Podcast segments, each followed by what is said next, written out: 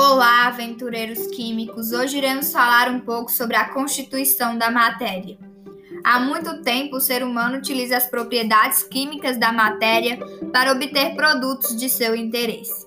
Mas surge uma questão: do que essa matéria é constituída? Várias hipóteses e suposições foram surgindo ao longo do tempo com os filósofos gregos. Duas delas se destacam por serem bem antagônicas. Uma foi proposta por volta de 450 anos antes de Cristo, pelos filósofos Demócrito e Leucipo. Eles imaginavam que se pegássemos um corpo qualquer e fôssemos dividindo-o sucessivas vezes, haveria um momento em que essa divisão não seria mais possível. Nesse momento, teríamos chegado ao átomo. Essa foi a primeira hipótese da matéria descontínua. Essa hipótese não foi bem aceita. A ideia de matéria contínua, proposta por outros filósofos, ia ao encontro dos anseios da época, pois atribuía ao universo uma ordem e uma simplicidade básica sob a qual era possível exercer certo domínio.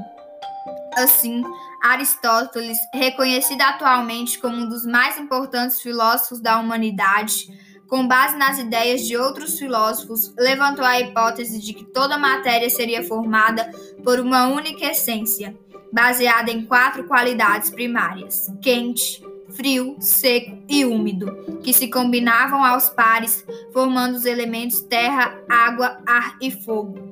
Essa hipótese de Aristóteles era sustentada pela teoria do vitalismo adotada na época, segundo a qual toda matéria se comportava como um organismo vivo.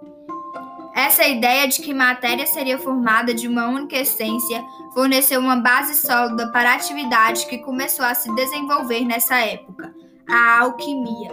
Os alquimistas buscavam, entre outros objetivos, a transmutação dos metais, como a transformação do chumbo em ouro. Se toda matéria tivesse a mesma essência, bastaria trocar as qualidades para transformar o metal em outro. Somente por volta do século XVIII, época que atualmente é considerada o nascimento da química moderna, as ideias que sustentavam a alquimia foram abandonadas de vez. E assim terminamos a parte de constituição da matéria. Espero vocês no próximo post.